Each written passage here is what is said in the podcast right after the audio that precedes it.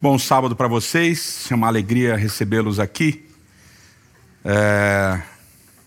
Gente de muitos lugares, sempre bom, tem sempre espaço para vocês aqui. A gente está na, na, série O Fim da Memória, é... baseada livremente no livro do Miroslav Volf, chamado O Fim da Memória. Às vezes as pessoas têm dificuldade de entender que é homônimo, né? Então eu já falo, ó, é o mesmo livro, é o mesmo nome, O Fim da Memória, tá bom? É, nesse livro, Fim da Memória, ele fala bastante sobre a experiência dele com perdão, com perdão que ele teve que oferecer para aquele que fez mal a ele, que o torturou durante o momento em que ele esteve preso na guerra é, da Iugoslávia. Então é um livro muito interessante. E a gente tem visto ao longo dessa, dessa série sobre é, como entender melhor as nossas memórias, principalmente as memórias daquilo que fizeram de mal contra nós, as injustiças que praticaram contra nós, como a gente lidar com essas memórias. A gente viu no primeiro sábado que é importante a gente lembrar, a gente viu no segundo sábado como a gente deve lembrar, e a gente viu na terceira parte, semana passada, como a, cru, a Páscoa e a cruz são os paradigmas para essa lembrança. Né? E hoje a gente vai entender um tema um pouquinho mais espinhoso, que é quanto tempo lembrar, ou até melhor? Será que é possível esquecer aquilo que fizeram? Será que é, é será que é possível a gente perdoar e esquecer aquilo que fizeram? Isso tem muito a ver com uh, o que a gente está tratando desde algumas, alguns meses atrás, que é entender a ordem de Cristo de que nós precisamos amar uns aos outros e amar os nossos inimigos. Né? Então tem toda essa dinâmica. É, mais uma vez eu cito Paul Riquet, e me mandaram um áudio dizendo como pronunciar. Eu ouvi ele atrás, mas não sei se falei direito, então, enfim, tanto faz. Paul Ricoeur, é, no livro Memória, História e Esquecimento, ele fala que ele usa um termo que é muito interessante, que é o termo horizonte da memória, né? Um, uma expressão, né? O horizonte da memória. Fala que o horizonte da memória é o esquecimento feliz. É o momento em que a sua memória é apaziguada com aquilo que você viveu e você consegue feliz, ou seja, satisfeitamente, de maneira satisfatória, esquecer, porque para você aquilo não importa mais. Né? Então, ele diz que esse é o horizonte da memória, porque esse é o caminho que a memória deveria nos levar. Né? Mas como é que a gente percorre esse caminho? Né? Como é que é possível percorrer esse caminho? É, como eu já disse, aquele que apanha, lembra tem que sempre lembrar bem dessa. Aquele que apanha lembra, aquele que bate esquece. Né? Esse é uma, um, um dito popular que é muito verdadeiro. Mas aqueles que sofrem, aqueles que são injustiçados, aqueles que apanham, eles têm a tendência de mergulhar nessa, nessas cicatrizes, nesses traumas, e geralmente esse mergulho leva a um estado depressivo, um estado de problemas de saúde mental é, e, portanto, façam terapia, né? vocês que passaram, nós que passamos por esses, esses traumas. E a gente tende a, como a gente falou, ficar refém dessas cicatrizes, refém desses traumas, refém das pessoas ou das circunstâncias que nos causaram dor e nos trouxeram sofrimento. E a gente mencionou há 15 dias atrás, há 15 dias atrás, a música da Emicida, sobre como é importante a gente entender que nós somos mais do que as nossas cicatrizes, né? Nós somos maiores que as nossas cicatrizes. Esse é um aspecto da memória. Viver lembrando o que de mal, o que de ruim, o que de violento aconteceu conosco, o que de injusto aconteceu conosco. Mas há a dimensão daquele também que bate, né? daquele que causa violência, que causa dor, que, que é injusto. E aí você tem dois caminhos daquele que causa a injustiça, que causa a dor, que causa a violência, que é o primeiro, o tradicional, porque a sua mente tende a desculpar você de tudo, então, quando você é o agente da violência, o agente da opressão, o agente da dor causada a outra pessoa, você rapidamente esquece ou justifica e passa por cima, e não há tempo nem que você mature a sua memória, porque você segue em frente. Não há nem tempo de talvez elaborar uma espécie de arrependimento ou de reconhecimento daquilo que você fez, porque você simplesmente vai em frente. Mas tem também um outro lado que é o lado de quando você causa dor, causa dor, o sofrimento, causa injustiça, e você não consegue seguir em frente, porque você se sente muito culpado. E você vive revisitando aquela memória do que você fez de errado, e aquela memória não te abandona, isso também leva a problemas de saúde mental, em quadros depressivos, e você precisa fazer terapia, porque até é possível que você possa ter pedido perdão, ter sido perdoado, mas você não consegue seguir em frente. Você não consegue se perdoar, você não consegue passar por aquilo, e você vive voltando naquele lugar em que você foi a pessoa ruim, em que você foi a pessoa má, em que você foi injusto, em que você foi violento. Então, são todos esses, esses essas é, facetas da ideia da memória que a gente tem que tentar entender e tentar, no horizonte da memória, nos apaziguarmos. Mas como fazer isso? Né? Como a gente vencer essa ideia? Como a gente passar por cima desse processo? E a gente começa citando um texto interessante que está lá em Jeremias capítulo 31. Em Jeremias capítulo 31, a partir do verso 31, o profeta diz assim: ó, Estão chegando os dias, declara o Senhor, quando farei uma nova aliança com a comunidade de Israel e com a comunidade de Judá. Não será como a aliança que fiz com seus antepassados, quando os tomei pela mão para tirá-los do Egito, porque quebraram a minha aliança, apesar de eu ser o Senhor deles, diz o Senhor. Esta é a aliança que farei com a comunidade de Israel depois daqueles dias, declara o Senhor. Porém a minha lei no íntimo dele, deles e a escreverei nos seus corações. Serei, serei o Deus deles e eles serão o meu povo. Ninguém mais ensinará ao seu próximo nem ao seu irmão, dizendo: Conheço o Senhor, porque todos eles me conhecerão, desde o menor até o maior, diz o Senhor. Porque eu lhes perdoarei a maldade e não me lembrarei mais dos seus pecados. Então, aqui é um processo interessante. É o primeiro e único texto do Antigo Testamento que fala da nova aliança. Né? Nova aliança. É, a gente fez durante 2020, 2021 é, de Gênesis Apocalipse falando sobre as alianças de Deus com seu povo, etc. E aqui, Deus fez aliança com o povo de Israel, lá em Êxodo, capítulo 19 e 20, reuniu todo mundo no Sinai, deu a lei, deu o santuário, etc. e tal. Só que o povo se desviou, o povo pecou, o povo ofendeu a Deus, o povo se desviou da vontade de Deus. Ou seja, o povo foi injusto com Deus, e é interessante porque em Isaías capítulo 1, é, Deus fala através do profeta Isaías, falando sobre essa injustiça, o que é muito curioso, que ele diz assim: olha. Até o boi e o jumento reconhecem os seus donos porque são alimentados por eles. Mas vocês não me reconhecem. E eu fiz tudo por vocês. Então Deus está falando: vocês foram injustos comigo, vocês me ofenderam, vocês foram violentos comigo ao não reconhecer o que eu faço por vocês. E aí é a quebra da aliança. E aí Jeremias vem também, Deus através de Jeremias fala: Mas eu vou fazer uma nova aliança. E quando ele fala de nova aliança, é interessante porque ele fala que ele vai colocar a lei dentro do coração. Ou seja, a lei já tinha lá em Êxodo também. E ele diz que vai haver. É, ele diz a frase: Eu serei o seu Deus e vocês serão o meu povo. Uma frase que ele diz em Êxodo também.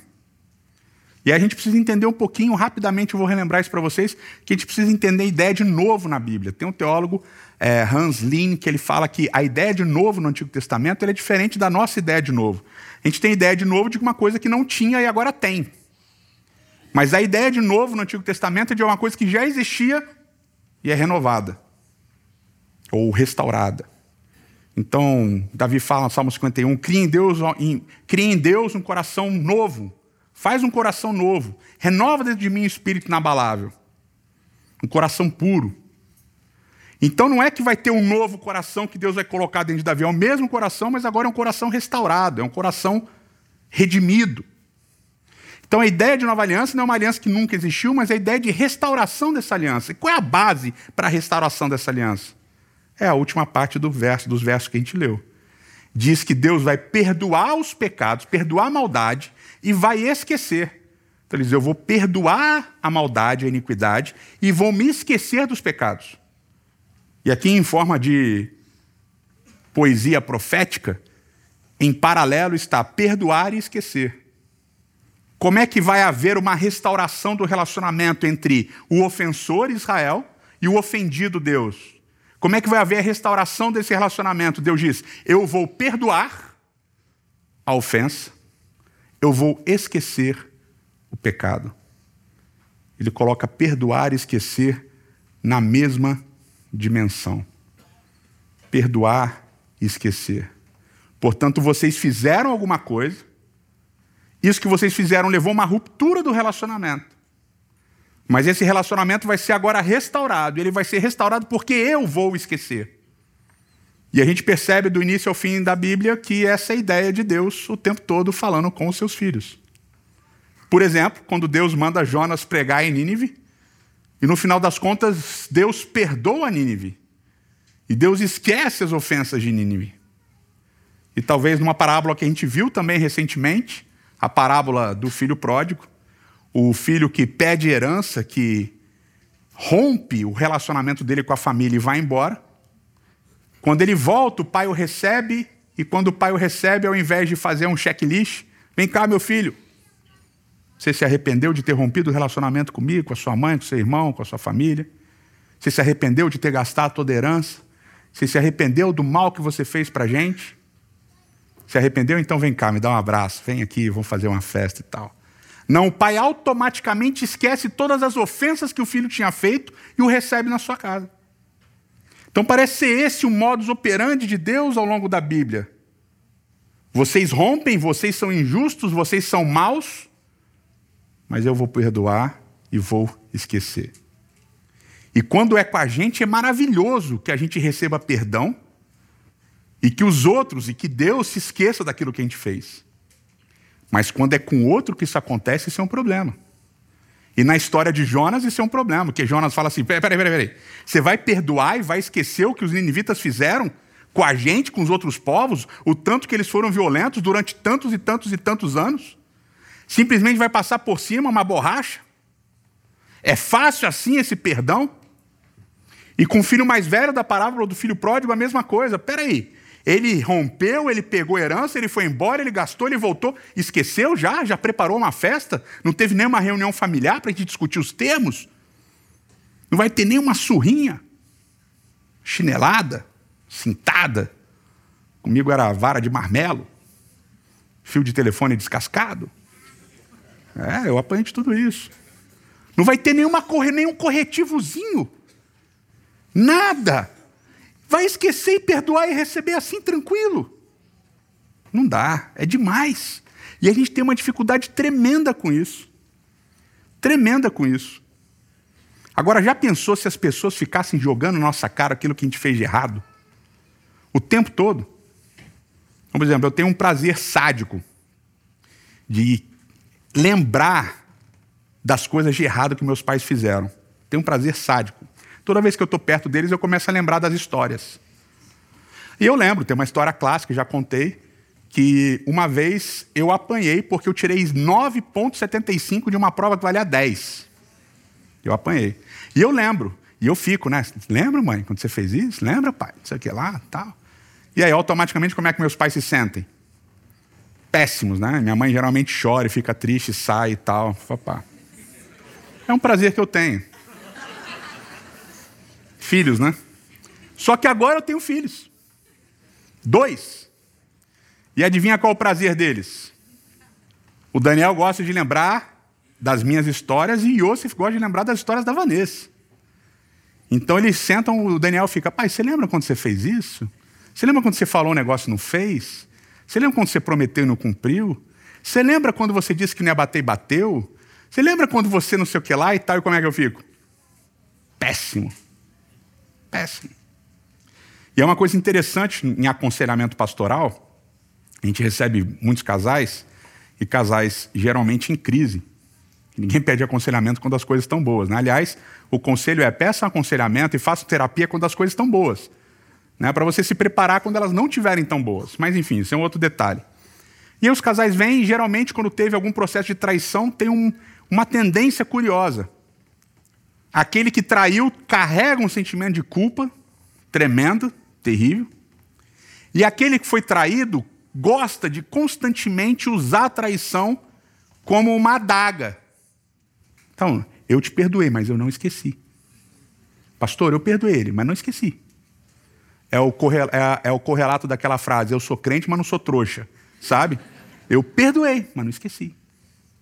E toda vez que acontece qualquer coisa no casamento, o que, que vem? A primeira coisa que vem? Mas você me traiu. E é ela falando para ele, ele falando para ela, sempre lembrando a traição. Como é que você se sentiria se o seu pecado, se aquilo que você fez de errado, de ruim, viesse sempre à tona em qualquer conversa? Em qualquer circunstância, em qualquer situação? Como é que seria? Você gostaria? Alguém de nós gostaria? Então a gente tem um processo que é um processo necessário de perdoar, esquecer e seguir. E o Kierkegaard, ele elabora isso, o filósofo dinamarquês Soren Kierkegaard, ele elabora isso de uma maneira muito interessante. Ele diz o seguinte, que o amor, o amor verdadeiro, é um amor que não está preocupado tanto consigo, mas preocupado com o outro. E preocupado a ponto de que quando ele dá, o dar é tão significativo que é como se a pessoa que recebe sempre tivesse tido aquilo que foi dado. Está entendendo? É que quando a gente dá, a gente gosta de lembrar que a gente dá. Eu sou assim, pelo menos. Toda vez que a Vanessa usa uma coisa que eu devo, ah, eu te dei isso daí. Você lembra, né? Você lembra que fui eu que te dei isso daí, né? Você lembra aquele presente que eu te dei? Você lembra? Porque a gente quer sempre ser reconhecido por aquilo que a gente dá. E assim acontece quando a gente dá perdão. Você lembra que eu te perdoei, né? Eu fui bonzinho com você. A gente gosta sempre de ficar cobrando, porque o centro continua sendo a gente do processo de perdão. E Kierkegaard fala que só é possível haver perdão e esquecimento se há um amor genuíno. E Kierkegaard usa como exemplo a cruz. Ele diz: Nós, como cristãos, temos um imperativo de olharmos para a cruz e ouvirmos as palavras de Cristo, que diz: Quem quer vir após mim, tome a sua cruz e siga-me. Portanto, como discípulo de Cristo, é necessário que eu assuma o caminho, o percurso de perdoar e esquecer. Agora, será que é possível para a gente realmente fazer isso? Será que é possível para a gente realmente perdoar, esquecer e seguir em frente? Bom, quatro ideias que podem ajudar a gente nesse processo. A primeira é: se aquele que te fez mal, se aquele que te que foi injusto com você, se aquele que te causou qualquer tipo de dano, se isso que foi feito a você é passível de justiça humana, busque a justiça humana. Busque a justiça humana. Agora você precisa lembrar que a justiça humana é falha e pode ser que você não receba aquilo que você espera que você deveria receber da justiça humana. Ou reconhecimento de culpa, ou algum tipo de compensação. Pode ser que aconteça que a justiça humana não aquiete o seu coração, não apazigue a sua alma. Pode ser. Então, além de buscar a justiça humana, você precisa também buscar a justiça divina. E orar para Deus e expor diante de Deus aquilo que foi feito. E falar, Senhor, fizeram isso comigo. E eu estou triste, eu estou chateado, eu quero justiça. E aí você precisa lembrar que talvez a justiça humana não aconteça no seu tempo, nem da forma que você espera. Porque a justiça divina talvez demore muito. E aí vem o segundo aspecto. Nesse processo de buscar justiça, é extremamente importante que aquele que te fez mal se arrependa. E você precisa estar aberto para ver esse arrependimento. Porque é muito importante no processo de cura das nossas memórias traumáticas que aquele que, ou aqueles que causaram dor em nós, que eles se arrependam. Mas pode ser que essas pessoas, ou que essa pessoa, nunca se arrependa. Então, esses dois aspectos são altamente indefinidos. E aí vem o terceiro.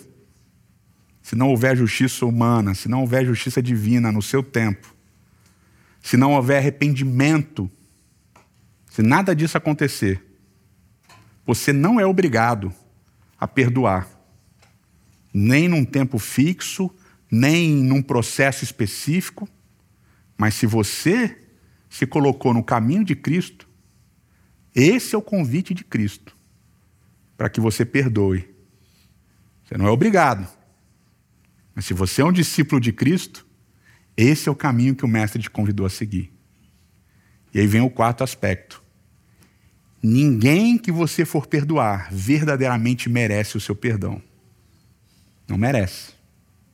E você não vai fazer isso porque racionalmente você entendeu que precisa perdoar, nem porque emocionalmente você está preparado para perdoar. Você só vai conseguir perdoar de verdade e seguir em frente se houver um processo espiritual que você não vai entender. Porque racionalmente e emocionalmente você vai tratar na terapia. E as coisas vão acontecer. Mas espiritualmente, você precisa buscar Deus. Constantemente. Colocando diante dele a sua dificuldade em perdoar. colocando diante dele a dor que você está sentindo e orando para que o Espírito possa atuar em você, para que, como discípulo de Cristo, você consiga seguir os passos de Cristo, perdoar, esquecer e seguir em frente. Não é um processo fácil, nem é um processo simples. E não é um processo que um dia você vai acordar e vai falar assim: hoje eu perdoei. Passou. É um processo que vai acontecer e você não vai saber explicar, porque é um processo espiritual. É por isso que eu queria terminar com um texto, que é um texto difícil. Está lá na primeira carta de Pedro, capítulo 4, no verso 8. Pedro aqui está falando sobre como nós devemos amar uns aos outros e como nós devemos estar em Cristo e etc. E ele diz assim, capítulo 4, verso 8: Sobretudo, vocês sabem o que é sobretudo, né? O que quer dizer sobretudo? Sobre todas as coisas, acima de todas as coisas, né? Então vocês entenderam.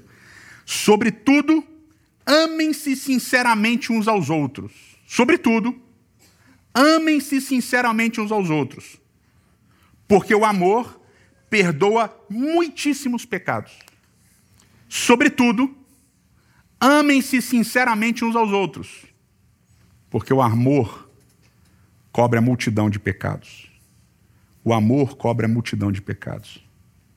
O amor de Deus, demonstrado em Cristo na cruz, cobriu a multidão dos nossos pecados, dos seus, dos seus e dos meus pecados. Cobriu a multidão de ofensas que a gente cometeu contra Ele. Mas é interessante porque aqui o texto não está dizendo assim: ame a Deus sobre todas as coisas. Sobretudo, ame a Deus, porque Ele vai cobrir a multidão dos seus pecados. É isso que está dizendo o texto? O texto está dizendo assim: amem-se sinceramente uns aos outros, porque o amor cobre a multidão de pecados.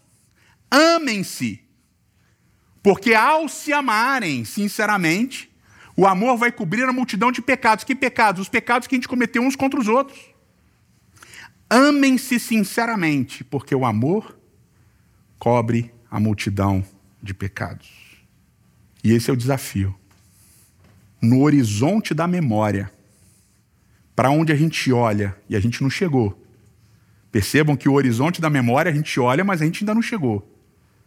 No horizonte da memória está a paz com aquilo que a gente experimentou, com aquilo que a gente viveu, com a memória daquilo que a gente fez de ruim e com a memória daquilo que nos causaram de ruim.